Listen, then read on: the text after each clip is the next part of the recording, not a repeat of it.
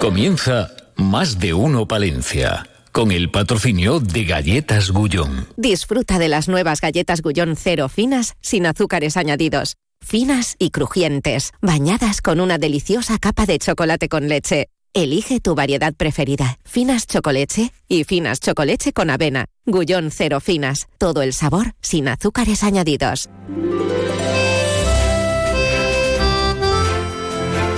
Más de uno Palencia. Julio César Izquierdo, Onda Cero. Pues como habrán podido comprobar estos días, con las declaraciones de las diferentes formaciones políticas y los responsables de las diferentes administraciones, todos, absolutamente todos, están apoyando a los agricultores y a los ganaderos, a los hombres y mujeres del sector primario, que estos días han salido a, la calle, que tienen por lo menos 10, 12, 13, 14 puntos que reivindican. Todo el mundo está con ellos. Pero después hay políticas que no cuadran y la culpa siempre es del otro. Entre las muchas cuestiones que piden los eh, agricultores de esta tierra nuestra de Castilla y León, por cierto, ha subido la población un poquito en Castilla y León, sobre todo en las ciudades. Los agricultores, a mí de lo que piden, algo que me parece vital e importante es ese epígrafe en el que dicen que hay que dar visibilidad al campo. Y además de dar visibilidad al campo, yo incluiría una asignatura optativa en los colegios para conocer qué es el campo. ¿eh? Hay una asignatura, o había, de conocimiento del medio. Pero ¿qué es el campo? Habría que explicarlo un poquito más para que después no confundamos, esto es un clásico, churras con merinas. 12 y 27 en nuestro particular de arena. En esta jornada, bueno, el día está nubladillo, sale un pelín el sol, pero hay 16 grados en en este día, ¿eh? en este jueves 15 de febrero, con Gonzalo Toledo en la realización técnica, en una mañana de radio en la que vamos a hablar de recetas deportivas que van a entrar. Oye, no quiero dar más pistas, que eso vamos a preguntar a nuestro, a nuestro médico favorito. Y grandes profesionales de la investigación en microbiología a nivel internacional, que están aquí, en Palencia. Se lo vamos a contar. 12 y 28, la actualidad en titulares. En Más de Uno Palencia les ofrecemos las noticias más destacadas de la jornada. David Frechilla, muy buenas. ¿Cómo, viene el día? Discrepo, ¿eh? Discrepo lo decías que todo el mundo lo apoya. Hemos encontrado declaraciones ¿Ah, como las de Unai Sordo, ¿Ah? comisiones, que venía a decir que menos... Pues ya hablaba de la clase política. Bueno, pero también... Bueno, también... Bueno. Ya sabes que decía que solo salían los, más o menos, los empresarios y tal. Se estaba confundiendo. Ya, sé que el ladrón, que todo es de su condición. La gente del campo... tiene que haber opiniones para todo gusto, pero bueno... la gente del campo, de hecho, algunos no han salido ni con las organizaciones agrarias. Han salido por su cuenta. Eso es. O sea, nadie les ha empujado. Han sido ellos mismos. Salen muchos y en muchos países. Exactamente. Bueno, ¿cómo viene la jornada? vamos con varias eh, cuestiones. Esta mañana se lo contaba Ana Herrero. Ecologistas en Nación informa que Adif Alta Velocidad se opone a la medida cautelar solicitada por Ecologistas en Nación para que se paralicen las obras del LAF de Palencia, Aguilar de Campo, tramo Palencia, Palencia Norte. Además, nos lo ha contado el portavoz de la plataforma Salvemos la en el Tribunal Superior de Justicia de Castilla y León, admite a trámite el recurso presentado por la plataforma Salvemos la Dársena en contra de la aprobación definitiva del plan especial relativo al PERI 5, es decir, la urbanización de los entornos de la Dársena del canal. Nos ha trasladado a Onda Cero Palencia que ahora eh, bueno, pues se requiere al ayuntamiento de la capital para que remita el expediente administrativo y se emplaza a la empresa promotora del plan especial. Pues sí que está la justicia ocupada, ¿eh? Bueno, pues sí, además con temas relativos a la capital palentina, al urbanismo. Y hoy ha habido pleno, no te voy a contar ningún gran proyecto, ni... No, ni, hoy ha habido riff y rafe. Hoy los protagonistas, curiosamente, han sido los propios concejales. Eh, no han sido los temas, sino los propios concejales en sí. En primer lugar, en el lado amable, ¿no? Leire Montero, que ha tomado posesión como nueva concejala del Ayuntamiento de Palencia, concejala socialista, en sustitución de Reyes Bodero. Pero el tema estaba al respecto de esa moción presentada por Izquierda Unida Podemos, en la que se pedía la reprobación y la dimisión como concejal del Ayuntamiento y también de la Diputación por voz de Ricardo Carrancio, recordamos, condenado por llamar puto cojo y golpear a una persona en el Parque del Salón por llevar un perro suelto. Ha salido adelante, ha salido adelante con el voto favorable de Partido Socialista, Izquierda Unida, Podemos. Abstenciones. Dime. Partido Popular, Vamos Palencia y vos. Aquí está el meollo. Cualquiera diría que forman parte del mismo partido, o por lo menos que se presentaron bajo las mismas siglas. Ricardo Carrancio ha dejado claro que la sentencia, eh, que acata la sentencia, pero niega los hechos. Recuerda también que no es firme y que existe la posibilidad de presentar recurso. No piensa entregar su acta de concejal, ya que asegura, pues de esta manera sería reconocer que cometió los actos por los que ha sido condenado. Y también ha puesto en valor pues su trabajo por los discapacitados durante su etapa en el movimiento vecinal. Contestación de... Bueno, vamos a escucharle. a ver. Así, obviamente, como edil independiente, no afiliado por diversas circunstancias que algún día aclararé, a ningún partido político, si no es acompañado, seguiré solo. Que le quede claro. Porque no entré en política para cambiar mi vida. Y esta es la contestación de Sonia Lalanda. Recordamos, los dos forman parte de vos. Bueno, uno de momento. Veamos. Y con todo ello, y por deslealtad, engaño, uso de la mentira, instrumentalización del grupo municipal en su beneficio, traición, falta de compañerismo y desprecio, solicitamos públicamente al señor Carrancio que abandone de forma inmediata el grupo municipal de Vox, apelando también a su conciencia y a su honor al haber acreditado que no alcanza el nivel mínimo exigible para ser un representante de los ciudadanos, evitándole a sí la indignidad de tener que ser expulsado. Lo repito, forman parte, de momento, de momento. El mismo partido. Sí, sí, madre mía. Bueno. Bueno, luego se lo vamos a detallar y también les vamos a contar otras eh, cuestiones relacionadas con la cultura. Por ejemplo, Julio César de la cultura, porque la muestra de cine de Palencia convoca la octava edición del certamen para cortometrajes conmovibles 90 segundos oh. de. Habrá que apuntarse, hay que hacer algo este año. ¿eh? Ah, pues hay que hacer algo este año, ¿no? Hay que hacer algo radiofónico desde la radio. No, pero tiene que ser 90 segundos. Pero 90 segundos. Una piecita. Pero grabamos un corto de 90 segundos aquí en la ah, radio. Pues algo, algo Perfectamente. El grupo Renault cerró 2020. ¿Quién? ¿Quién? La marca, el grupo de la marca. Ah, el grupo del Rombo cerró 2023 con una cifra de negocios histórica de 52.400 millones de euros, un 13,1% más que en 2022, porcentaje que se eleva al 17,9% a tipos de cambio constantes en comparación con el año anterior. Recordamos que el grupo Renault no solo engloba Renault, también hay otras marcas que forman parte de él. Y la Diputación, que estudia con los representantes de la Junta Vecinal de Recueva de la Peña la posible mejora de sus comunicaciones viarias. ¿Hay lobos o no hay lobos en Palencia? Yo creo que amigo. No, en, la Palencia Capital, dice. Sí, ah. cerca. Uy, uy, uy. Uy, uy, uy, Bueno, ahora de momento nos vamos al barrio del Cristo, 1233. Venga, ahí Más de uno, Palencia. Julio César Izquierdo. En Gadis puedes encontrar a David, que a la cocina de autor sabe ponerle su toque, comprando bacalao Screy entero o mitades a 9 euros con 95 céntimos el kilo. Y la mejor variedad de pescado que llega en tiempo récord del mar al súper. Gadis, tienes buen ojo. Gadis, en confianza.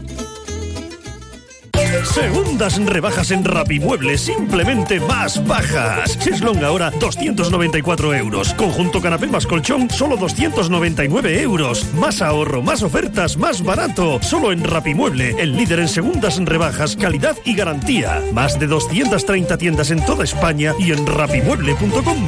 Más de uno Palencia. Julio César Izquierdo. Nos gusta y además creo que es necesario que nos acerquemos a las diferentes asociaciones de, vecinos aquí en, en, la capital palentina. Hoy vamos hasta el barrio del Cristo. Saludamos a su presidente Pedro Arenillas. Buenos días. Buenos días.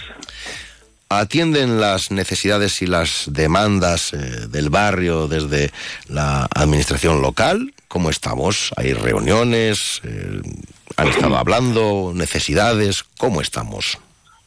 Bueno, un poquito hemos tenido una toma de contacto con ellos.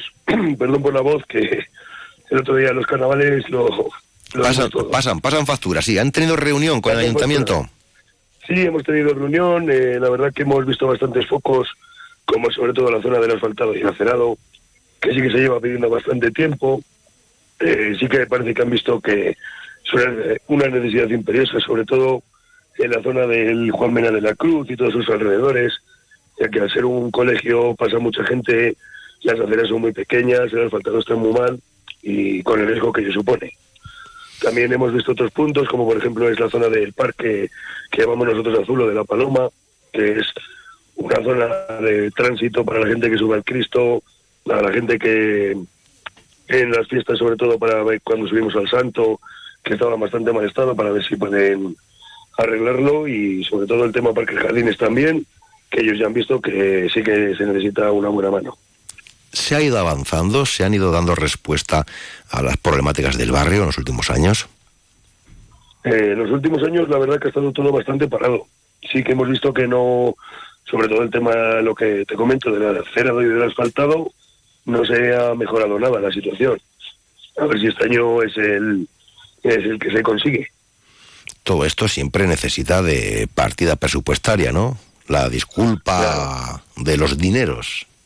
Eso es, siempre nos dicen que acorde al presupuesto que hay, pero bueno, nosotros siempre seguimos con las mismas reivindicaciones y diciendo lo mismo porque, oye, sabemos que puede ser un tema económico, pero también es un tema de necesidad. Porque el barrio crece en habitantes. Eh, el barrio, eh, por lo que tengo yo visto, sí, porque cada vez hay más niños pequeños. También, oye, pues yo creo que sí que está creciendo. No solo a nivel de personas, sino también a nivel de urbanístico. Están haciendo casas, también mucha gente está comprando bastantes casas molineras por esta zona. Yo creo que sí. Va creciendo, ¿no? Va creciendo, va creciendo. Sí. ¿Y hay alguna de estas clásicas que digan ustedes, esto se lo hemos pedido a los mismos en los últimos veintipico años, a los mismos, quiero decir, a los que toquen en ese momento que están con la responsabilidad municipal, pero no se consigue nada? porque tengo la sensación a veces, hablando con las asociaciones de vecinos, que hay como reivindicaciones de siempre, que siempre quedan, nunca mejor dicho, por la redundancia, encima de la mesa.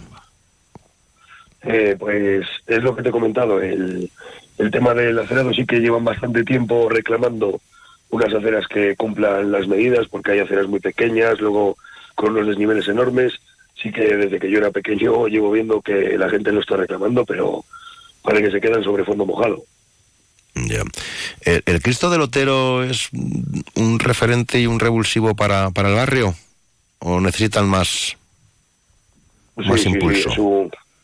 yo creo que con el Cristo Lotero, sobre todo la fiesta de Santo Toribio, eh, creo que es un, impulso bastante grande. Mucha gente conoce lo que es Palencia por el Cristo del Lotero. y en, el, en la asociación hay implicación, hay movimiento, la gente del barrio responde a las peticiones y llamamientos que se hacen desde la asociación de vecinos o ocurre como en la mayoría donde el personal, bueno, pues está ahí, pero perfil bajo.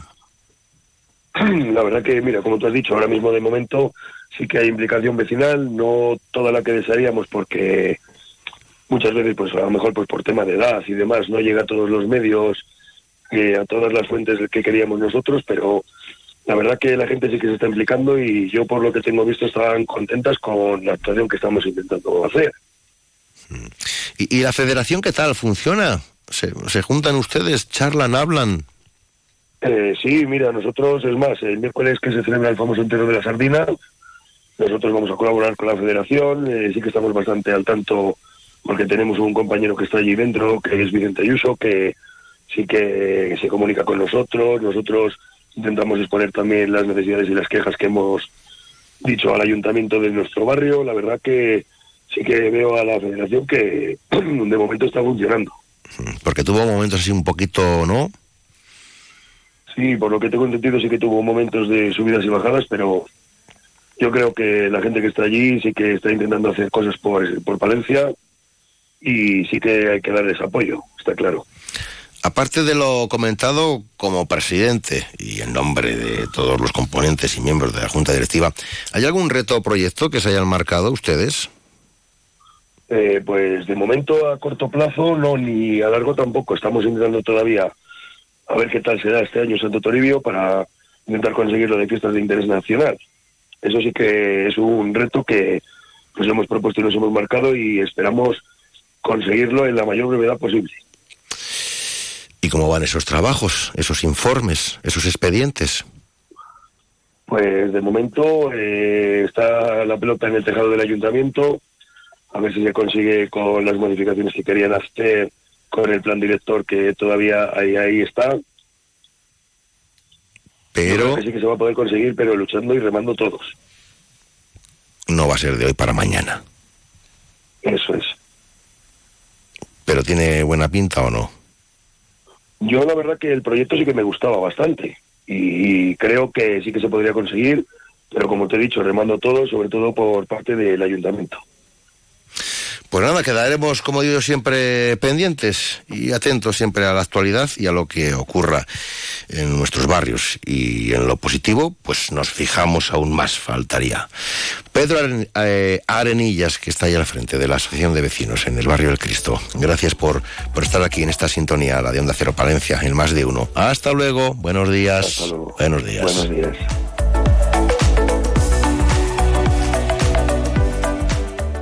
Más de uno Palencia. Julio César Izquierdo.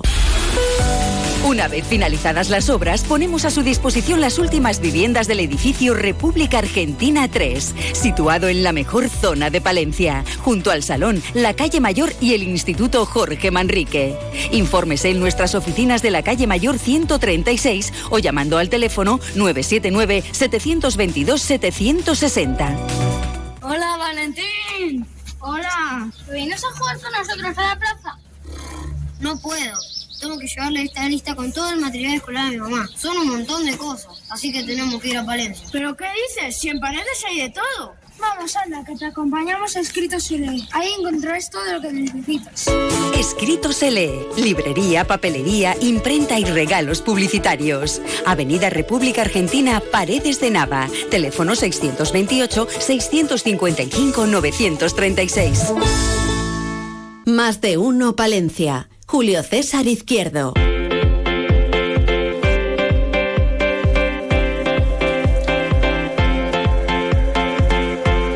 Pepe de Luis Cantero, que está al frente de la Federación de Caza, aquí en Palencia. Seguimos, ¿no? Al frente de la Federación, ¿no? Sí, buenos días, ¿cómo estamos? Buenos días. Pues como decía el otro, nunca peor. Ya. Eh, ya no hay cazadores, ¿no? No hay relevo generacional en la No caza, hay relevo como, como en la agricultura, como en la ganadería. Sí. Desgraciadamente Hay mucha, gente, hay mucha gente que se alegra, ¿eh? Que no Somos un- relevo generacional en la caza. somos un colectivo que, que tenemos una situación muy difícil porque efectivamente el relevo generacional, factor importantísimo, eh, no se ha producido. ¿Por qué no se ha producido? Pues porque cuando a nuestros hijos les llevábamos al campo y les, dejábamos tirar algún tiro para que se fueran aficionando, aunque fu- o si- sobre todo si no nos vaya la Guardia Civil, pues se aburrían, se aburrían porque no cazaban, no disparaban y eso tiene unas consecuencias malísimas. Se quejan las armerías que no venden escopetas, munición, se quejan ya los cotos de caza que antes tenían muchísima demanda para hacerse socios y ahora ya no vienen ni la gente del norte, me refiero a San Sebastián porque y a es caro, ¿no? Es caro. eh, y a, y a Santander. Con lo cual estamos padeciendo todos una situación bastante triste. Digo triste porque a mí me duele mucho, la verdad. Pero que está caro la tarjeta, ¿no? ¿Qué está? Cara, cara, hacerse cazador sale caro. Es un deporte caro, dicen, ¿o no? Sí, sí. Es caro. Es caro. Y todo el mundo no tiene... Es caro. Recursos, a lo mejor económicos para, ¿no? Dice, lo dedico a otra cosa. Es caro. Sinceramente es caro. Y, la- Y ya está. y las monterías, eh, hablo. Hablo, sí, sí, estamos, estamos, estamos aquí, hablando con los oyentes.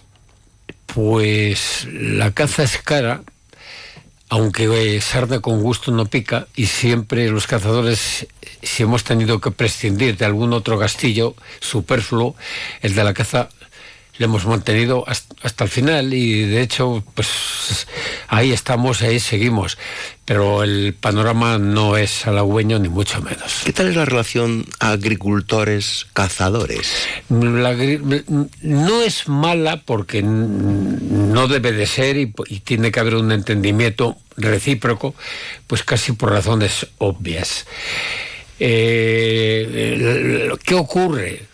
Pues que nosotros nos quejamos de que ellos tienen el sagrado deber de sacar rentabilidad a sus, a, sus parcelas, a sus fincas, eh, es lógico. Bien es cierto que se podía cosechar siguiendo un poco el manual de buenas prácticas agrícolas que la Junta de Castilla y León tiene editadas bajo sanciones a aquellos que no lo, que no lo cumplan y al final por una serie de razones políticas entre comillas yo creo que se aplican muy poco, muy poco, muy poco. Muy poco. Muy poco, sí. Con lo cual pues eh, los, ¿quiénes son perjudicadas? por las especies cinegéticas, hasta el extremo que la, faun, la fauna cinegética de Castilla y León, pues yo creo que o cambia esto radicalmente o, tenemos, o, o, los animales tienen poco futuro y nosotros en ese sentido igual de malo. Le voy a hacer una pregunta que usted sí va a saber responderme. Eh, ¿Está el campo lleno de gatos? Eh, sí, incluso en algún coto de la provincia de Palencia he visto gato montés. Muchas veces. el gato montés? Bien. Muchas veces se cruzan, los gatos monteses se cruzan, como están en libertad, con gatos domésticos que escapan y, van, y van al monte. Y hay mezcla, ¿eh? Y dicen que están acabando con. que arrasan. Son tremendamente voraces, dañinos y además e incluso peligrosos porque no tienen no tienen reparo en hacer frente si hace falta, se, como felinos que son, se agatillan, sacan las uñas y, y se quedan mirándote desafiantes. Eh, tienen mal futuro. Porque... Gato salvaje. Sí, sí. Gato salvaje. Sí, sí. Gato, gato, asilvestrado. Asilvestrado, mejor. La... Sí, gato asilvestrado. Lo has dicho mejor, sí. Sí, pero hombre, el otro, pues, eh, eh, tiene que estar, pues que esté, ¿no? Eh, ¿Qué tal se ha dado mm, la caza en estas Flojo, temporadas? flojo. Mal, la ¿no? caza, Mal, la mal, caza mal. menor. La menor. La caza menor. Pero no solamente te lo digo yo como, como re- representante de los cazadores en Palencia. No. Es que en las nueve provincias de Castilla y León, en las reuniones periódicas que tenemos, todos nos quejamos de lo mismo. La caza menor en Castilla y León es- está en un punto de inflexión malísimo, como no, como no se haga algo que, que me consta, que me consta, que se están haciendo censos en los cotos en los que participamos, en los que participamos con, con la Junta de Castilla y León, censos para saber cuál es la situación, para cuando haya que hacer los planes cinegéticos, hacerles con una cierta base firme para que las cosas se hagan ordenadamente. Y luego, pues los cazadores, yo creo que ya no podemos hacer más, más sacrificios entre. mm, Pero ¿por qué no hay caza menor? ¿Por, por qué no hay caza? Fundamentalmente porque la transformación del agro en su momento ha originado que el, que el y, la- y el empleo y el empleo sobre especialmente de aquellos insecticidas eh, sobre eh, herbicidas perdón Herbicidas. aquellos herbicidas que se que están en el ánimo de todos nosotros pues son veneno puro, son veneno puro y los pollucos de perdiz y de codorniz cuando empiezan a andar con las madres por el campo y, y- y- y- están de las hojas de los cultivos y lo, y lo van a picotear, pues lógicamente es veneno y se mueren y, y guste o no guste, pero tengo la obligación de decirlo. Es así. Ya. Ahí hay una cosita, ¿no? Entre. Ahora yo com- sí, ahora ya cazadores, Claro, agricultores. ahí pero, yo, ya- pero yo comprendo que los que, que, los agricultores tienen que mirar por rentabilizar las fincas. Unas de las cosas que ahora, precisamente con la movilidad, con las con el movimiento de, de- de protesta que están haciendo tan, tan fuerte, una de las cosas que hablan es de que les exige la normativa que se, que los productos que hace pues, eh, sobre todo los eh, lo- ya no los agricultores de secano eh, Los de regadío. los de verde las huertas y demás que se le- que están empleando una serie de productos que en otros países, especialmente me refiero a igual a Argelia, Marruecos, tal, no lo emplean y bueno, pues pues eh, se contamina mucho y ¿Caza menor y caza mayor? la caza mayor no es una situación tan crítica como la que tiene la caza menor. Hay bastante. Las reservas están, en mi opinión, bien regidas y administradas. Y con los cupos que se están haciendo, yo creo que todavía ahí es un terreno defendible. Mm, otra cosa es el que el que tal vez se nos están exigiendo hasta dar todo el número de batidas que, autorizan todas sin dejar ninguna, por alguna razón que en este momento yo desconozco, y ahora mismo los cazadores, sé de los que están frecuentemente eh, asistiendo a ellas, dicen que en el, sobre todo en la reserva de Fuentes Carrenes, que se ven menos jabalíes, por ejemplo, pero es porque llevan esta temporada cazados bastantes, muchos, mm. me atrevo a decir. Y claro, oye, un jabalí tarda tres años en reproducirse. En ¿Hay, muchos o pocos? Ahora, ahora ya quedan pocos, pero se han matado bastantes jabalíes. ¿eh? Mm. Afortunadamente ahí esta gente se está se están divirtiendo, sí, la verdad. Eh, nos anuncian plaga, bueno, ya se ve, ya se deja sentir, de topillos.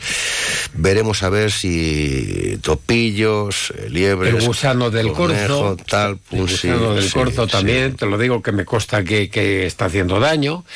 La liebre... Lo digo por la tularemia que pudiera venir. La, la liebre no se ha, no solamente que no se ha recuperado, sino que es escasísima. escasísima. Lo que se ve, bien es cierto, y rompo una lanza en favor de nosotros los escopeteros, que en muchos cotos sé que si sale la liebre no se la dispara.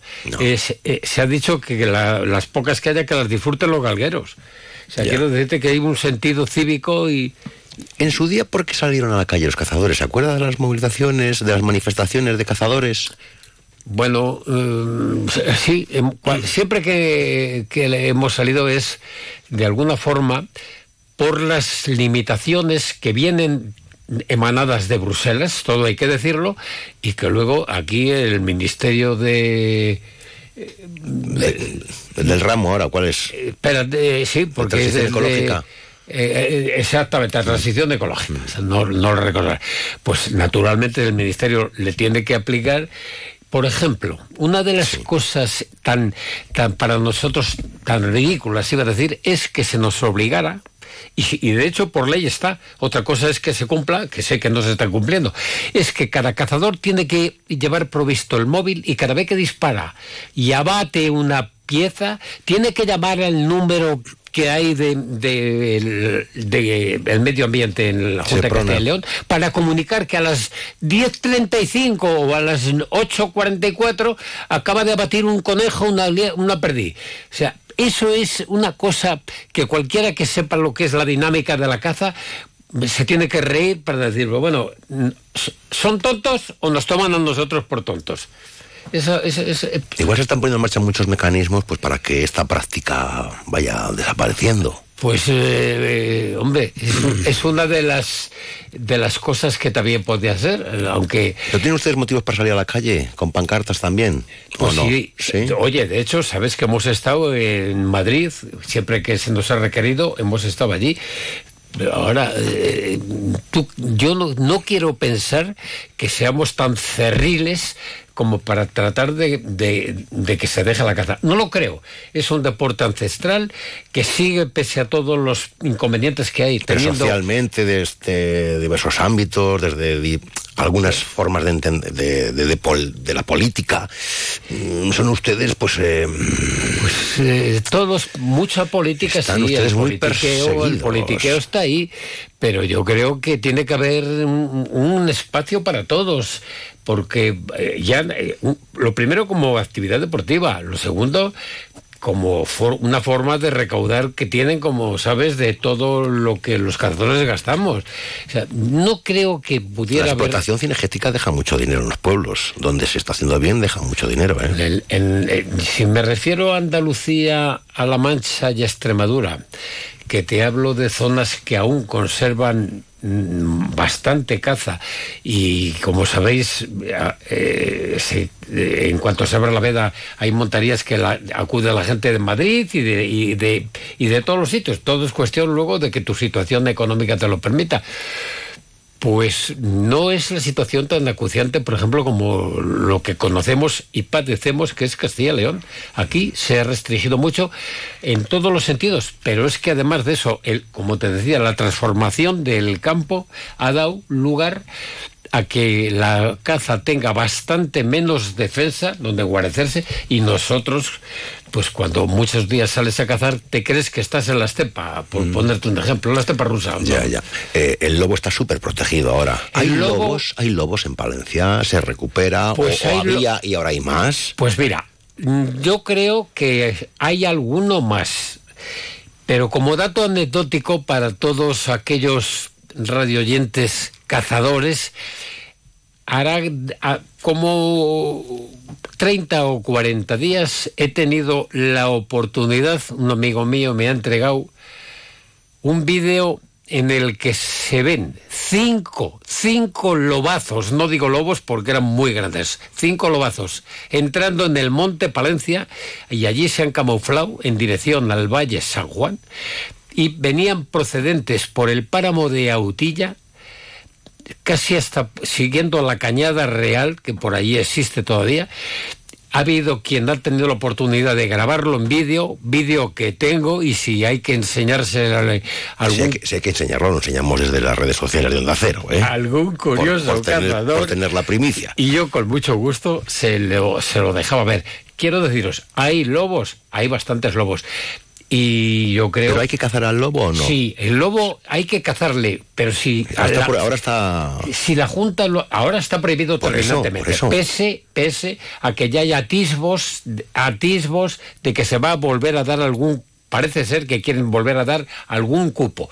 Pero si la Junta lo estaba haciendo eso muy bien, a cada provincia le asignaba un número, un número de abatir cada temporada que no estaba nada mal, no estaba nada mal, y con eso, pues se iba regenerando y las cosas se iban haciendo bien. Ahora, cortarse como se ha cortado radicalmente, pues es un, me parece, ¿eh? en mi opinión personal, es, es un, eh, una, medida que no tiene sentido. Bueno, bueno. Eh, entonces, en un minuto, ¿cuál sería el gran problema de los cazadores a fecha de hoy?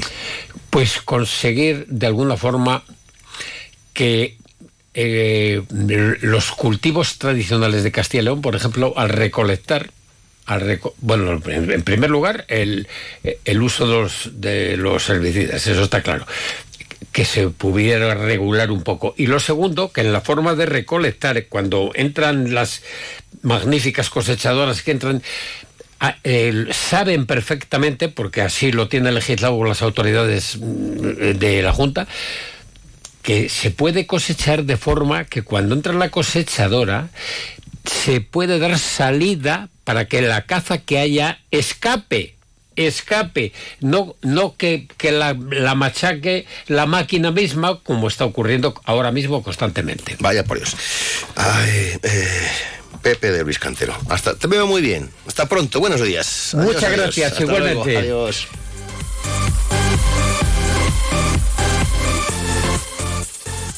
Más de uno Palencia. Julio César Izquierdo. Onda Cero.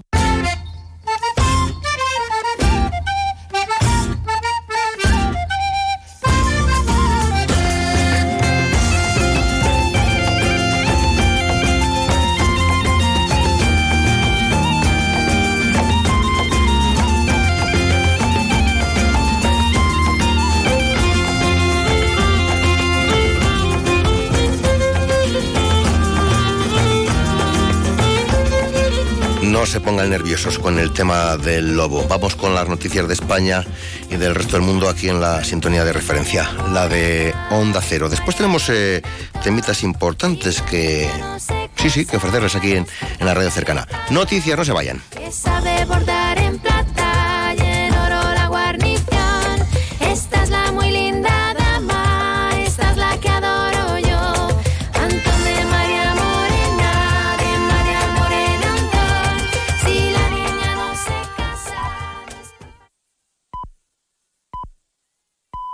Es la una de la tarde, mediodía en Canarias.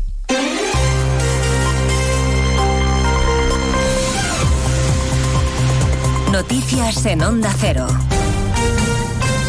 Buenas tardes, avanzamos a esta hora. Algunos de los asuntos de los que hablaremos con detalle a partir de las 2 en Noticias Mediodía, empezando en el centro de la capital, donde hasta ahora ya hay una decena de tractores aparcados junto a la sede del Ministerio de Agricultura. Tractorada horas antes de que el ministro Plana reciba una delegación de agricultores. Siguiendo la protesta se encuentra Laura Lorenzo. Han sido recibidos esta quincena de tractores entre aplausos del millar de agricultores que aquí se congregan y de muchos madrileños que paseaban por la zona. Siguen protestando ante este ministerio y apuestan por llevar a partir de ahora las manifestaciones a Bruselas ante la inoperancia del ministerio. Hombre, es que eh, si nos paramos entonces esto se hunde todo ya. Porque el campo está pero muy mal, muy mal. Claro, si no, hace- no nos juntamos para protestar, pues por lo menos que llegue a Bruselas, porque aquí yo creo que nos hacen muy poquito caso. Sí, te iba a preguntar, porque por lo visto había una reunión prevista, se ha pasado a la tarde, no hay hora, no sé cómo... Esto o viene de, de arriba de Bruselas para todos los países, porque está- que al final esto el campo no solo de España, es de, de- de todos los sitios. ¿Qué son los siguientes pasos a los que hay que dar? Cor- Por cierto, una reunión con el ministro Planas que no tiene hora cerrada, se había convocado para las 11 y ahora todo apunta que podrían producirse a partir de las 6 de la tarde. El ministro de Transportes, Oscar Puente, ha pedido a los agricultores que no bloqueen las carreteras, que dejen circular a los transportistas, que no se han sumado a las movilizaciones y que tienen derecho a seguir trabajando. Y yo lo que, lo que le pido a los agricultores es que, por favor, este gobierno es un gobierno dialogante. Yo les pediría que de verdad paren, que dejen trabajar a, los transportistas y que se sienten con el gobierno porque nosotros somos un aliado. Hablaremos a partir de las dos de las reivindicaciones del sector del campo y de los precios del mes de enero. Se confirma el adelantado. La inflación se queda en el 3,4% tras la subida de tres décimas en enero. Hoy Bruselas además ha dado a conocer las nuevas previsiones macroeconómicas. Se mantiene para España el crecimiento del 1,7 este año. Se rebaja la estimación de inflación al 3,2. Estaremos en Galicia en este penúltimo día de campaña electoral con los líderes nacionales movilizándose, con el PSOE insistiendo en poner el foco sobre Feijóo y la posición de los populares sobre la amnistía.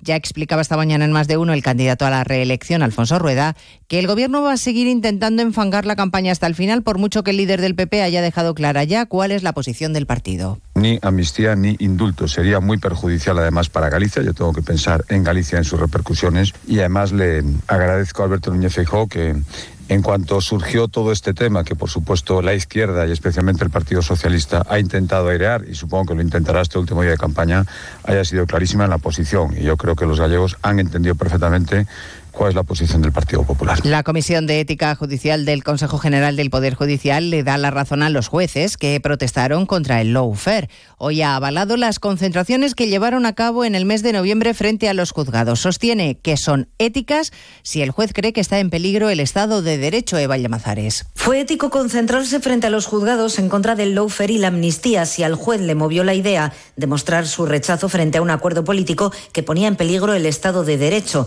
La Comisión de Ética Judicial, órgano independiente de los órganos de gobierno del CGPJ, resuelve las dudas morales al respecto y asegura que encaja en los principios de ética judicial que los jueces protesten contra una decisión política si tras una reflexión profunda el magistrado llega al honesto, meditado y sincero convencimiento de que no le mueve su sintonía con una ideología política, sino el ánimo de denunciar una actuación política que puede afectar a la independencia de la justicia. La presión internacional contra Israel por los últimos ataques en Gaza y la ofensiva sobre Rafah sigue subiendo, mientras la inteligencia israelí dice tener pruebas de que en casi el 100% de los hospitales de la franja se esconden terroristas de Hamas, Jorge Infer. Así lo traslada el portavoz del ejército israelí, que advierte además de que en algunos hospitales como el de Han Yunis tienen evidencia incluso de que podría haber algunos de los rehenes secuestrados por el grupo terrorista. Daniel Hagari también señala que se está llevando a cabo un operativo especial con la misión de rescatarlos.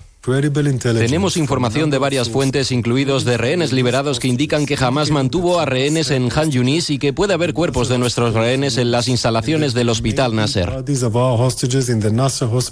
En el enclave palestino y en las últimas 24 horas habrían muerto más de 80 personas por los ataques. Mientras tanto, el primer ministro de Líbano acaba de anunciar que presentará una queja urgente ante el Consejo de Seguridad de la ONU al considerar como una agresión de Israel los últimos bombardeos contra el sur de este país. Pues de todo ello hablamos en 55 minutos, cuando resumamos la actualidad de esta mañana de jueves 15 de febrero. Elena Gijón, a las 2, Noticias Mediodía.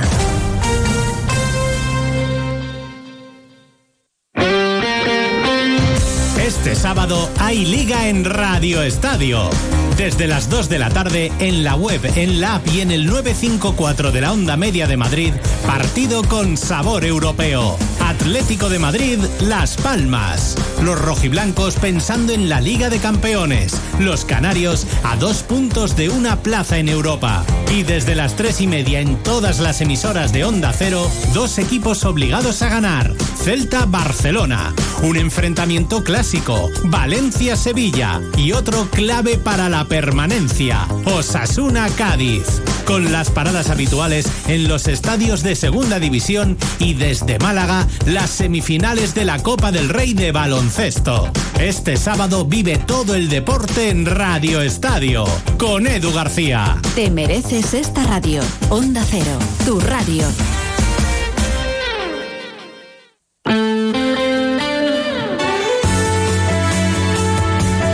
Palencia, 103.5. Guardo, 106.2. Y Aguilar de Campo, 101.2 FM. Más de uno Palencia. Julio César Izquierdo. Onda Cero.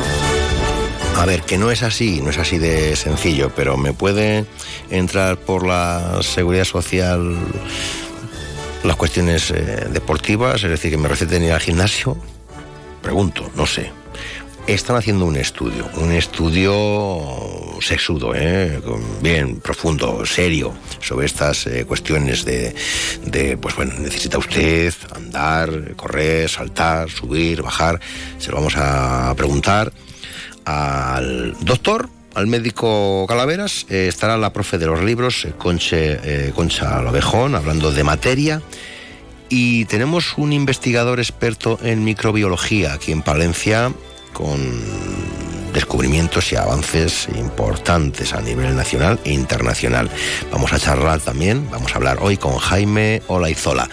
Una y siete, segundo tiempo. Más de uno Palencia. Julio César Izquierdo. En Gadis puedes encontrar a Irene, que sabe que el secreto está en la calidad, comprando paleta de cerdo con hueso entera o media a 3 euros con 55 céntimos el kilo. Y la mejor variedad en frescos para que disfrutes a tu manera.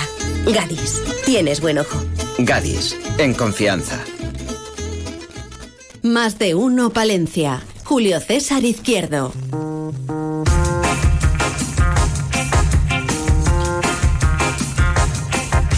¿Qué le gusta más a Javier Calaveras? ¿Que le digan médico o doctor?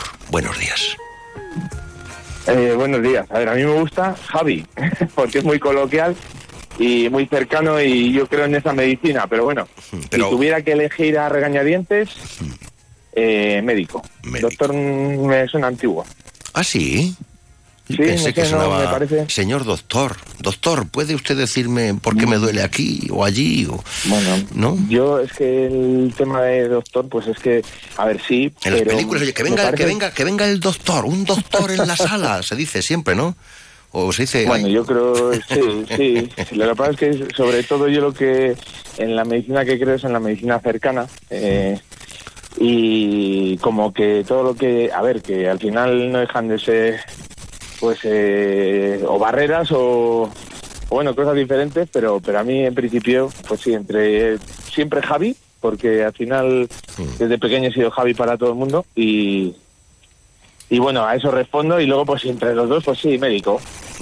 Yo me acuerdo de, de- de- de chiquito, me imagino que a Javi le ha pasado igual, cuando te llevaba, normalmente era tu madre la que te llevaba al médico, ¿no? Eh, y, y ahí te, recibe, te recibía el médico, el doctor, eh, con su cenicero y sus cigarrillos. A ver el niño, a ver cómo tiene la garganta el niño, ¿no? Esa imagen, Ahí yo de creo, los médicos allí con el, con el cenicero lleno a, a retaque de, de educados, ¿eh? Era, que cómo ha cambiado todo. Sí, yo creo que, hombre, pues gracias a Dios estamos modificando un poco los estilos de vida y no hay más que echar la vista atrás para ver que, por ejemplo, personas que en su momento pues tenían los cuarentones, ¿no? Entre los que me encuentro, pues eh, pues tú les mirabas y decías, "Jo, pues es que es una persona ya que pues que es mayor, que, que hay que cuidarle, que bueno, ahora estamos hablando de que gracias a los nuevos estilos de vida, a las medidas higiénico-dietéticas y no solo a la medicación, pues eso está variando y, para bien, pues estamos un poco variando pues, ese, ese, esos factores de riesgo, que algunos son modificables, otros no, como es el tabaco, por ejemplo. Ya, ya. Eh, es verdad que ahora hay un montón de gente que, que, que va a, pues yo que sé, a urgencias o le tratan, que hay muchos dolores de pecho, de, de yo que sé qué, de, de, no, estos son secuelas del COVID. ¿eh? Sí, a ver, eh, ¿Sí? está claro que, bueno, Pero hay cosas pero que es sí como que... un cajón desastre. No, esto es secuelas del COVID. Bueno, pues a ver, siempre siempre nos ha pasado igual. ¿no? Después de la pandemia de la gripe pasó un poco lo mismo y ahora con el COVID pues un poco cajón desastre, pero bueno, eh, por suerte o por desgracia muchas veces tenemos una etiología por la que, o un origen por lo que pasa, ¿no? Y muchas veces la responsabilidad está en uno mismo y, y no en, en esos estilos de vida y, y no y no en nuestra genética, por así decirlo. Es decir, que hay cosas que tenemos que saber modificar a lo largo de nuestra vida y nos tenemos que cuidar si realmente, pues sí, queremos tener longevidad, que para eso vivimos en el país más longevo del mundo. Ya. Oiga usted, eh, joven, que está realizando un estudio, ¿no? Aquí con el Ayuntamiento de Palencia para las, a, a ver si lo digo bien, las recetas deportivas. Bueno, pues, expliquemos, eh, expliquemos. ¿De qué estamos hablando? Bueno, es un proyecto de tres enfermos del deporte que está dirigido por nuestro concejal Orlando y bueno, pues nos juntamos Héctor Ruiz, que es eh, profesor de enfermería de la Universidad de, de aquí de Palencia y el Menda, pues bueno, pues a ver qué podíamos hacer para que no solo a un paciente pues pues le estuviéramos que dar una pastilla y eh, poder eh, categorizar una actividad deportiva para que los pacientes pues se beneficien porque hay muchísimos estudios a nivel internacional pues hace poco se ha publicado en JAMA que es una revista más prestigiosa a nivel de cardiología que la mortalidad eh, asciende cerca de un 24% en personas sedentarias versus personas que hacen una actividad moderada a lo largo de la semana. Entonces, bueno, pues, pues fue un poco así eh, y gracias también un poco pues a la colaboración de pues muchas instituciones y, y bueno, que en esto sí que es verdad que los políticos se ponen de acuerdo y la Junta y, y, mm, y la alcaldía pues ahí pues eh, tiene una sintonía fenomenal pues de cara a que el paciente se beneficie y bueno Pero vamos a ver, vamos a ver, vamos a ver. Entonces, yo puedo ir, digo, mm, doctor Calaveras, eh, pues tengo esto y esto. Te receto ir al gym tres veces por semana. Entonces me, me, Bueno, me entra en la es que- receta y, me- y- y- pero me lo paga la seguridad social. Digo, bueno, vamos a ver. o sea, ejemplo. ese es el- ese es un efectivamente, Sí. esto ahora, eso es un A ver. proyecto y inicial y entonces primero tiene que ser el médico que a través de, oye, pues de los datos que el médico tenga, pues de analíticas, del estilo de vida, de la atención que tengas, pues que él estime que no solo la pastilla te va a hacer un beneficio, sino que esa actividad categorizada por un profesional, que en este caso pues son los licenciados en INEF y fisioterapia, pues pues eh, generen un beneficio. ¿A través de quién? Pues pues a través del médico de atención primaria, sí, sí. Y va a ser el médico de atención primaria quien determine, bueno, eh, médico de atención primaria, médico de deporte, eh, médico de, interna, eh, de interna en el hospital de riesgo cardiovascular, quien determine pues que si esa persona se va a beneficiar de esa actividad, que siempre se va a beneficiar, pues bueno, pues va a tener esa opción mm, de a través de este proyecto de, de ejecutarlo y que no sea un impedimento. Entiendo que es para la capital, veces- para la capital y los convecinos de la ciudad. Y supongo que como eso Bueno, puede bueno. conllevar eh, un gasto, necesita un presupuesto que asume el propio consistorio. Pregunto, no sé.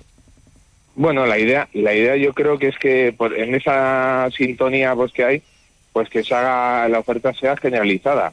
O sea, de hecho, por ejemplo, el inicio, uno de los inicios del proyecto fue en Cervera de Pisuerga, uno de los proyectos piloto, y eh, ahora pues, eh, pues hombre, pues sí que es verdad que a través del ayuntamiento pues estamos, bueno, pues, pues intentando implementarlo, pero estamos pues en bambalinas, ¿no? Estamos ahí iniciando es un proyecto de voluntarios porque también bueno pues luego tenemos también eh, detrás pues a Rosa de la Asociación del Cáncer a Fernando Barran de Oncología bueno hay un grupo de gente que que quiere pues pues regalar un poco de tiempo para que el- pues para que la gente se Es beneficie decir, para poner en marcha este proyecto a nivel provincial. A nivel provincial. Sí, sí, o sea, la idea, la idea sería esa, porque Existe, hemos visto existe, que en- existe, perdona que te interrumpa, después ya, te- ya todo para ti. Eh, ¿Esta es una experiencia pionera en Palencia o existe en otros lugares de, de España o de Castilla y León?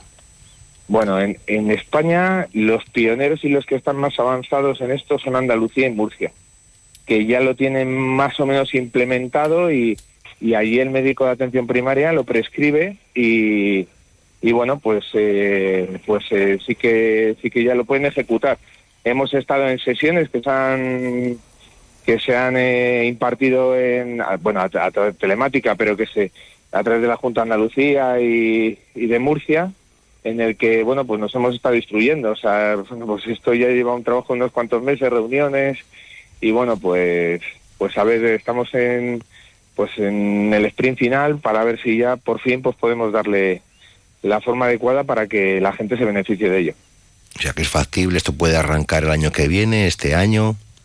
Bueno, la idea, la idea es que sea para este año. La idea es que sea para este año. Bueno, pues eso al final es Orlando el que nos tiene que decir, ¿no? Porque quedan sí que algunos flecos, pero yo creo que la iniciativa es muy estimulante porque, porque es eso, porque decimos, por lo que hemos dicho, pues que, que la realidad es que una persona que hace actividad física tiene menos probabilidad de fallecer y que además eso conlleva que todos los factores de riesgo, bien sea la alimentación, el tabaquismo, etcétera, etcétera, desaparezcan de su vida. Entonces, es que no queda otra que cuidarse y, y disfrutar de la vida. A lo mejor es que nos ponen ahí en el expediente, en la, en la receta electrónica, pues te ponen que salga a andar todos los días, por ejemplo. No, hombre, Eso- hombre. eso ya lo ponen. eso a Acabar a con la vida sedentaria. sí. Tal, tal, tal, tal. Bueno, a ver, Que vaya todo es ir a la lanera, a la ¿eh? lanera dos veces, a lunes y miércoles, ¿no? Bueno, eh, de manera un poco abstracta podría ser, ¿no? Pero, hombre, la idea es que mm, el ejercicio físico que necesita una persona de 55 Un- años... un- una receta, por, por ejemplo, por ejemplo, eh, una receta tipo, ¿cómo sería?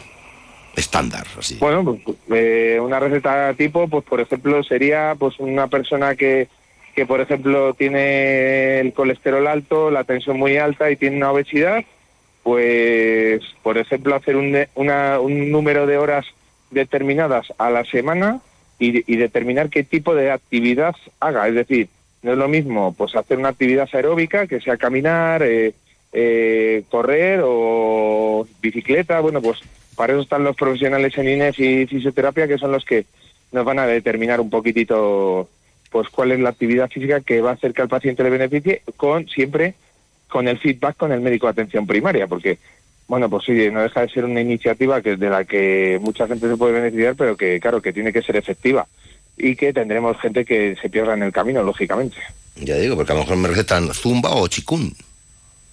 Bueno, O es que pilates. todo- sí, sí, sí, sí, o, o body pan, o body combat, o bueno, pues de lo que los profesionales estimen en, eh, oportuno, o sea, en- y es que se puede, o sea, es que al final el ya no solo a nivel cardiovascular que es fundamental, sino a nivel de prevención de cáncer y luego ya también a, a nivel osteomuscular, o sea, muchas veces tenemos cuadros artrósicos y nos echamos las manos a la cabeza, pero a veces la solución está en nosotros y bueno pues es pues estar eh, con pues con una actividad física y una un sistema osteomuscular mejor. Y me lo paga la y seguridad esa es la idea. La idea es bueno pues sí o sea eh, ahí hombre y siempre tiene un mínimo coste pero va a ser mínimo. No es lo mismo que pues que, que una persona que diga bueno pues voy a ir al gimnasio y además necesito un preparador físico y eso suponga pues un desembolso que le impida pues que haga una actividad correcta que le beneficie a nivel de salud pues esa es la idea no que Eh, doctor, doctor, que creo que también es, es- es, eh, ha caído usted en el running, ¿no? Ha caído en el running. Wow, yo sí, yo, yo soy un enamorado de todo. Yo soy un enfermo del deporte, el baloncesto, fútbol, de todo. ¿Cuánto- ¿Cuántos días es recomendable salir a correr y cuántos kilómetros? Que ahora que se nos está yendo la pinza. Bueno, eh, a ver, pues eh, lo vuelvo a decir, o sea, cada persona es un mundo, ¿no? O sea, yo, por ejemplo, cuando empecé a correr, pues pues corría siete minutos el kilómetro ocho y hacía tres kilómetros. Bueno, pues poco a poco vas avanzando, pero hombre, lo ideal es al menos cinco días a la semana, ¿no? O cuatro o cinco días, pues para, para tener un, pues un estado físico más o menos adecuado, un estado de salud, porque Porque yo muchas veces oyes a la gente, no, es que estoy gordo, estoy delgado. No, el objetivo no es ese. El objetivo es tener una calidad de vida y tener un estado cardiovascular saludable, que es diferente. O sea, 40 kilómetros a la semana. bueno, lo dices con una con una pasión en esta semana de la radio, ¿eh? Dices, y, de los enamorados, ¿eh? Buah, 40 kilómetros a la semana, Dios mío. No me parecen muchos, también le digo, ¿eh? Bueno, a ver, es que, pero, pero es que, por ejemplo, una vez que analizas a la persona, a lo mejor no es el running lo que le gusta. A mí, por ejemplo, levantar pesas me parece muy aburrido y sin embargo hay gente que dice que es una cosa estupenda. Bueno, pues en la combinación está y luego pues hay muchas actividades que te no que, que, inicialmente te estimulan y que bueno pues que pues sí nada menos la vida sedentaria tiene que ser no se queden en casa tumbos pues, en el sofá pues efectivamente porque ese es el objetivo eh, es médico es doctor pero es Javi eh, Calaveras. Buenos días, hasta pronto, gracias, adiós, joven. Gracias a ti, adiós, adiós. un abrazo, adiós, adiós. Más de uno Palencia. Julio César Izquierdo. Hola, soy José Mi Rodríguez Cieiro. Bueno, yo tengo que llamar a Olimpo, a Muebles Olimpo Medina del Campo, porque me he comprado una casa nueva y yo siempre confío en Olimpo Muebles, porque siempre tienen las últimas tendencias, las últimas modas en decoración. Lo hacen todo divinamente. Llevan 40 años decorando. Medina del Campo, allí es donde están, en la ciudad del mueble.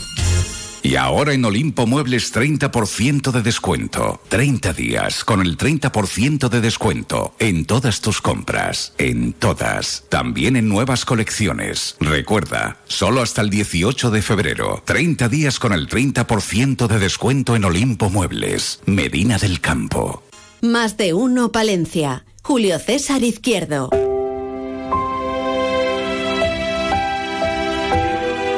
La profe de los libros, Concha Lobejón.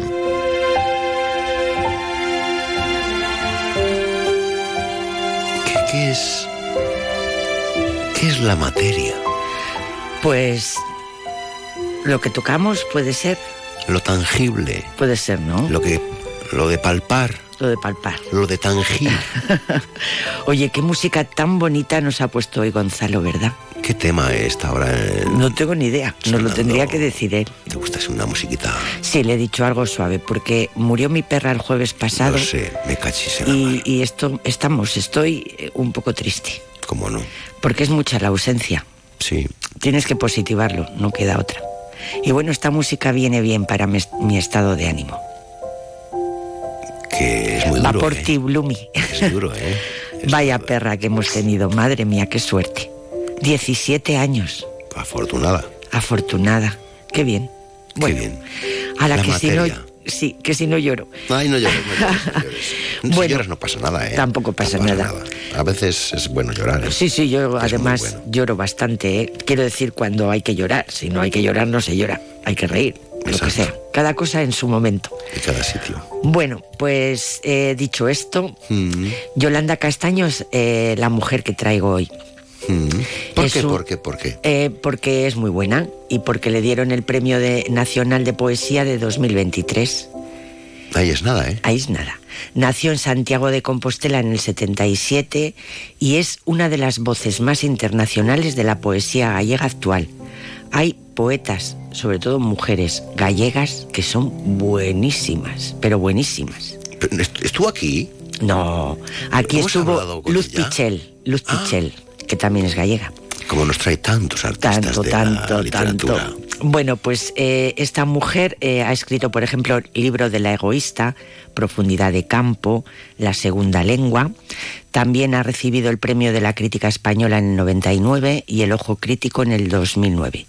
Y actualmente, que esto es muy bonito, tiene una residencia de escritores en A Coruña. ¿Ah, sí? Sí, eh, es una mujer muy interesante. Mm, dice Ana Romaní de ella, los poemas de Yolanda Castaño entran decididos en materia, no disimulan, no pasan de largo suspendidos apenas en un eco.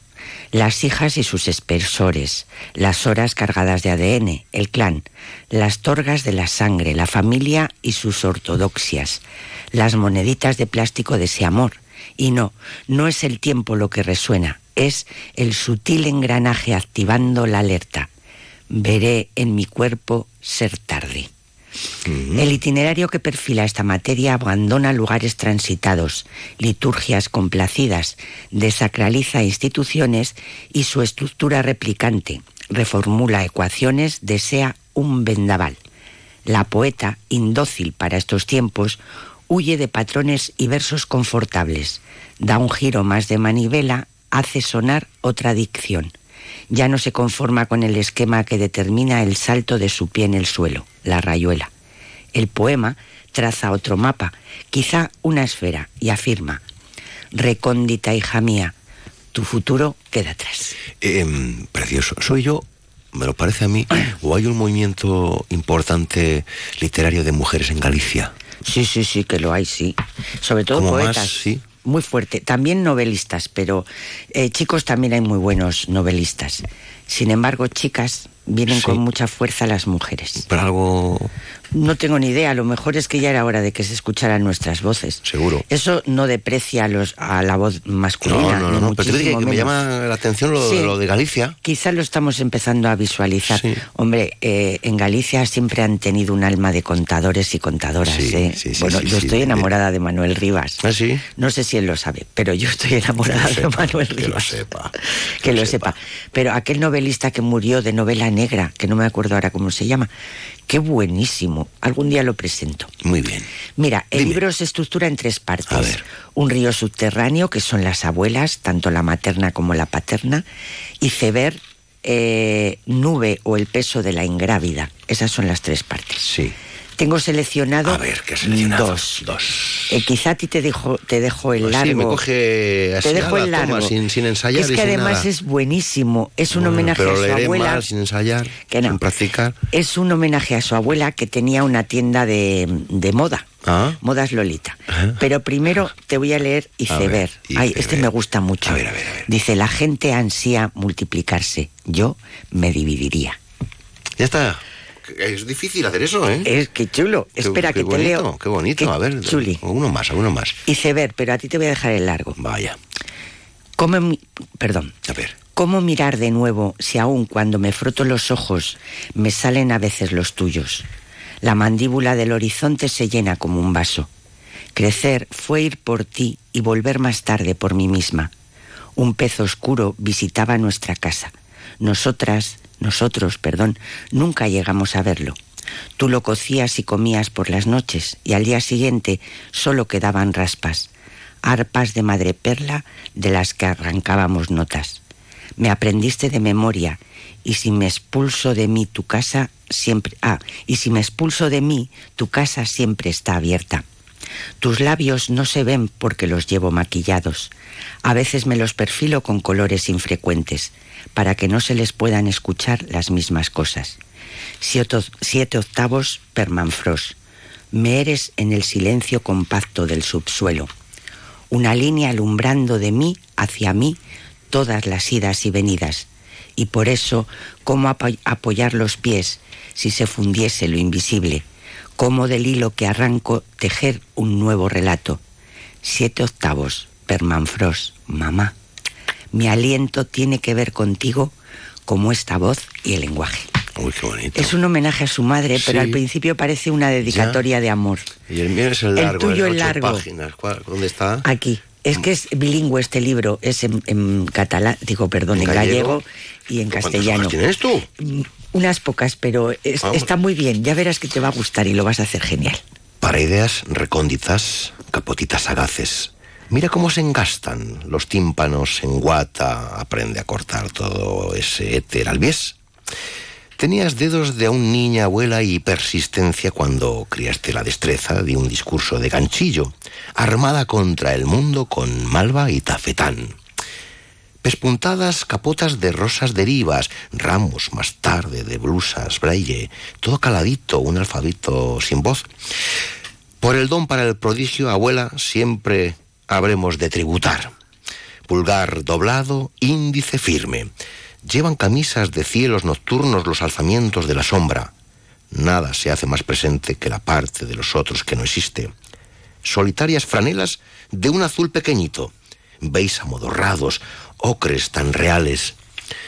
Como por bastas avanzan los años de tejido, puñado de lentejas, penuria y camposanto, género rasgado, los puntos se te cuelan, grises, morados, encarnados, crudos. El ruido eran agujas debajo del prensatelas, cose, lole, cose, cose, lola, cose, no vayas a perder el hilo. Amarraste crespones, lanas, percales oscuros. El tiempo era una pica horadando arriba y abajo, pero entonces todo un vivero, un gabán propio el taller. Modas Lolita arriba, saludando con la mano en la ventana, cianes empolvados, castaños oscos, granates, toda aquella cretona y una porción de tisú. Popelina, marfil, satén de barco, de la vil estopa, la alta estofa de la curia civil de Compostela. El tiempo era muy pequeño y tú en él apenas cabías. Tus manos se extendían hasta el dobladillo de la madrugada. Lentas batistas, terciopelos breves. Fuera reciaba un franquismo ennegrecido. Vosotros os barnizabais de arcoíris y piqué. La ala de tu ingenio flotaba en corte paraguas, desplegando su prodigio igual que un plisado sol.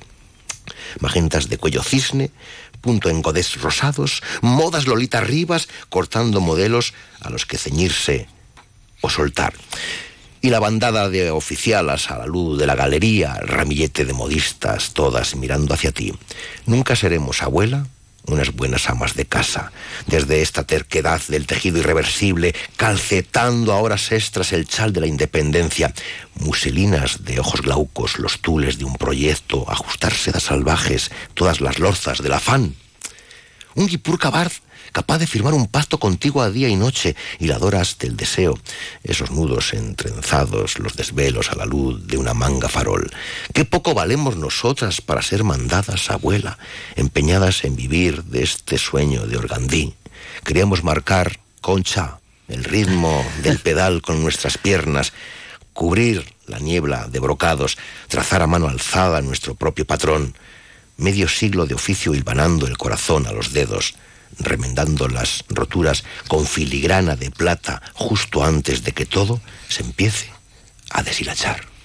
Qué bueno y qué bien lo has leído para qué no haberlo preparado. Qué complicado, que me parece ese proceso creativo, porque está con las telas.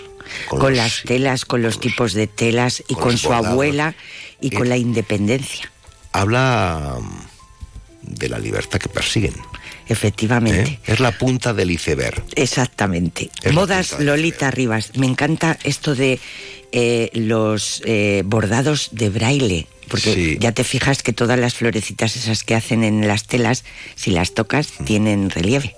Son unas metáforas maravillosas. Sí, es muy buena esta mujer, Yolanda Castaño, materia. Concha. ¿Te ha gustado? Me ha gustado mucho. ¿Verdad? Si hay que llorar. Se sí. llora. Por cierto, el día, el lunes, el día 19, sí. viene Andrés Newman a la biblioteca bueno, bueno, a bueno. las 7. Subidón, subidón para Concha. A ver si podemos sí? entrevistarlo por la mañana. Venga. Aunque sea lunes. Venga. Nos haces un huequito. Lo vamos a ver. Es un buen amigo, es verdad. Adiós, es como adiós. de la familia. Adiós. adiós.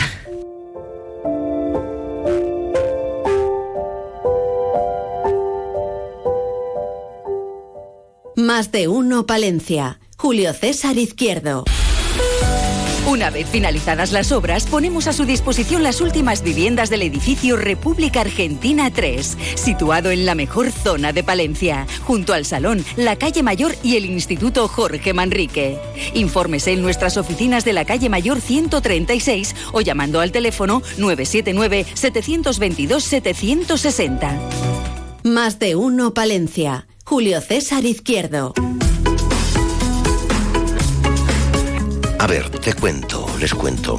Idefores es una empresa eh, ubicada en Palencia que gracias a la investigación, eh, amigos oyentes, ha conseguido dar con lo que podría ser, podría ser, la solución a varios de los problemas que ahora mismo afectan al sector agrario, que tan en boga está.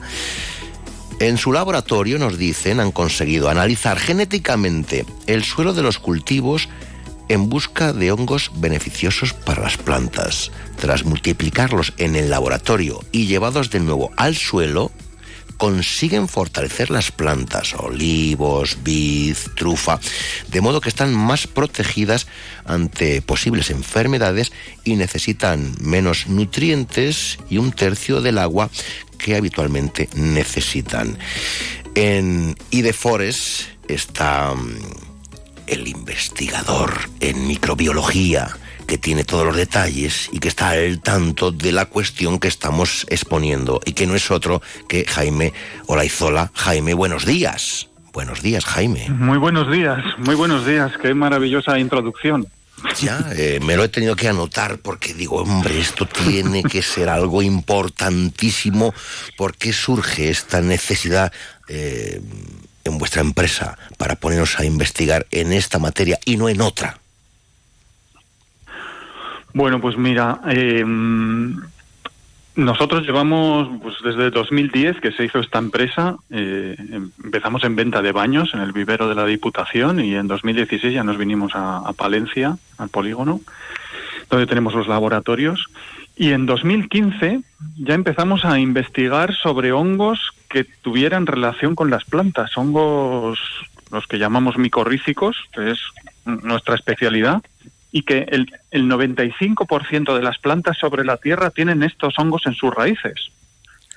O sea, todas las plantas, las malas hierbas, todos los bosques tienen estos hongos. Entonces dijimos, ¿qué hacen estos hongos? ¿Por qué se asocian? ¿Por qué tienen esta simbiosis con las plantas? Bueno, pues porque la planta evidentemente obtiene un beneficio, si no, no se uniría con un hongo, ¿no? Ya sabes que los hongos, eh, casi siempre cuando nos dicen la palabra hongo pensamos que es malo. Sí, Sí, sí, sí, sí, es una enfermedad. Salvo que sean pues boletus, ya dices, pues les veo a la plancha. Ah, claro. Exacto. bueno, o como las trufas. O las trufas. Por supuesto que sí. Pues fíjate, los boletus son tan buenos y no se pueden cultivar. Bueno, estamos también investigando en eso y las trufas no se cultivan. Lo que hacemos es hacer un bosque que las produzca, más o menos controlado, pero son de este tipo. O sea, se asocian al, al árbol y es el árbol el que le da los nutrientes al hongo para engordar, ¿no? Eh, y, qué le da el hongo a cambio? Agua y algunos minerales. Entonces, bueno, pues fíjate, este concepto básico de biología ¿no? general, de, ecología, pues ahora en el mundo agrario, en el que ya, bueno, llevamos desde 2015 buscando estos hongos, pues cada vez tiene más importancia, porque el agua empieza a ser uno de los limitantes mayores. Entonces, si podemos conseguir que la planta sea capaz de absorber el agua del suelo de forma más eficiente, pues ya estamos pues consiguiendo algo verdaderamente para que lo entendamos los profanos. Ejemplo práctico en un viñedo. Hmm. Bueno, fijaros lo que sí, lo que está pasando en los viñedos últimamente, pues que vienen estos veranos tan radicalmente mm, secos y calurosos, bueno, pues ya llevamos tiempo aislando los hongos micorríficos del viñedo. Y aquí tenemos la Ribera del Duero, que es uno de, bueno, los, de los mejores vinos del mundo, pues están aquí, cerca, ¿no? Eh, bueno, pues tanto los enólogos como los técnicos de, de, campo de estas bodegas importantes están pensando en la biodiversidad de los suelos y qué poder hacer para que sus plantas tengan futuro y sostenibilidad, ¿no? Que es esto lo que hablamos muchas veces de, la sostenibilidad de los cultivos. Bueno, pues son plantas que viven muchos años y en los últimos lo están pasando mal. Entonces, eh, lo que estamos haciendo es ir a los mejores lugares de la ribera del Duero, aislar esos microorganismos, multiplicarlos aquí en el laboratorio y volver a reinocularlos en ese suelo donde esos microorganismos son los mejores para que puedan desarrollarse, ¿no? No son de fuera, ni son de, de Bélgica, ni son de ningún lado. Y, en, y en, general conseguimos que los cultivos no se pierdan, ¿no? Y se gaste mucho mm. menos agua. Exacto, que ellos mismos puedan absorber el agua de forma más eficiente, gastar menos agua y también nutrientes, porque, como te decía antes, estos hongos también aportan minerales del suelo que son capaces de absorber y pasárselo a la planta. Entonces pueden reducir también los abonados. ¿Con la trufa o con otro tipo de...? Sobre todo, bueno, en los viñedos y donde estamos trabajando más es en los cultivos leñosos, que son, bueno, pues plantas que se, se ponen y duran muchos años en un tipo de suelo, ¿no? Entonces ahí es donde esto verdaderamente estamos viendo que funciona con la trufa. Mm, mira, este el año pasado hemos publicado un artículo científico que, mm, donde hemos ensayado diferentes métodos de riego y hemos conseguido eh, eh, la misma producción de trufa con un tercio del agua. Entonces, en esta eficiencia, sí. pues es muy es, es, fundamental. Fíjate lo que es reducir un tercio, en un tercio, eh, la cantidad de agua para la misma producción. Teniendo en cuenta que cada día tenemos, bueno, estamos en sequía llueve poco, eh, como de los pantanos, etcétera, etcétera. Es un problema que tenemos ahí y que además el agua es un bien preciado, ¿no? Que habrá que empezar a, en fin, a valorar el agua en su justa medida, que a veces yo mm. creo que es que no, no lo tenemos muy, muy claro. Entonces, eh, ¿esto es una experiencia eh, o esto es un descubrimiento, para que me entienda yo, importante a nivel nacional? Bueno, esto en algunos ámbitos científicos ya se sabe y se sabía. Lo que pasa es que muchas veces no se pasa del mundo científico al mundo empresarial. Y digamos que IDEFORES siempre está en ese punto intermedio. Somos científicos, pero tenemos una empresa.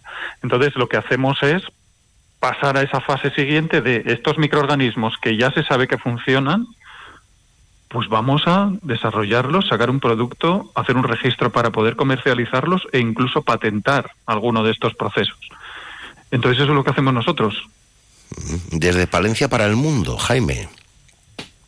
Pues exactamente, sí, sí, ya tenemos clientes en Italia, en Francia, ahora estamos en un proyecto con Australia y bueno, nos hace mucha ilusión, pero por supuesto que para España eh, es uno de los lugares de mayor producción de, de, alimentos de alto valor y con mayores problemas ¿no? del ámbito mediterráneo. España tiene una sequía siempre amenazando.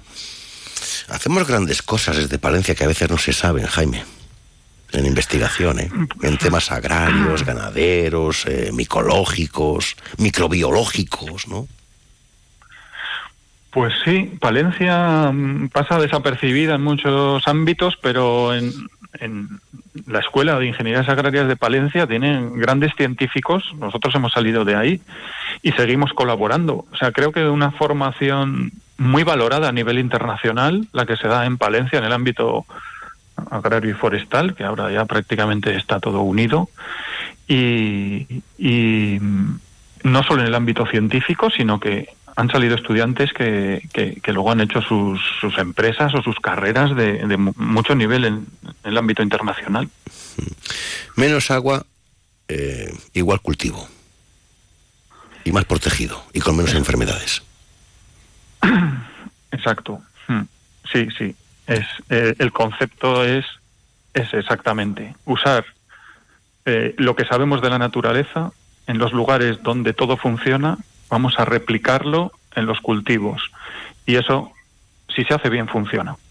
Y ya estáis en ello, ¿no? Que lo que creo que al final hay que llevarlo a la práctica y lo estáis llevando a la práctica. Hmm. En los viñedos, ¿no? Eh, Básicamente. tenemos, sí, sí. Sí, eh, estamos ya trabajando con varias bodegas de hace tiempo, eh, también con algunos productores de olivo, pistacho, almendro, y, y bueno, nos vamos a meter también en algunos otros cultivos que no sean leñosos, pero pero en esos estamos trabajando ya. O sea, esto no es una investigación que no se va a llevar a la práctica, sino que ya estamos haciéndolo de forma real con clientes. Pues miren ustedes, y Dep Forest, pues si no les tenían controlados, están aquí en Palencia y van a dar mucho que hablar, para bien investigando, investigando y descubriendo. Jaime Olaizola, esta es tu casa. Cuando quieras, micrófonos a vuestra disposición. Enhorabuena a todo el equipo. Hasta pronto, buenos días. Buenos días. Muchísimas gracias. Hasta luego, adiós.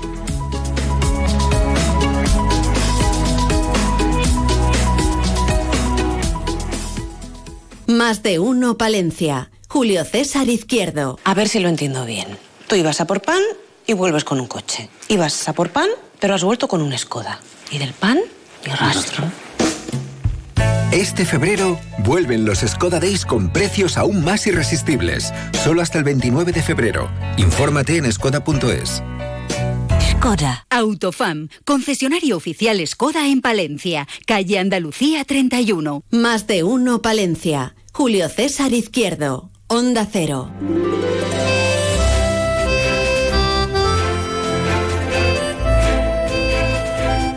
Pues esto continúa, amigos oyentes. Continúa más de uno Palencia, 13 y 45 minutos, hasta las 2 nos cuentan las noticias, pero que muy bien contadas. A ello vamos, noticias.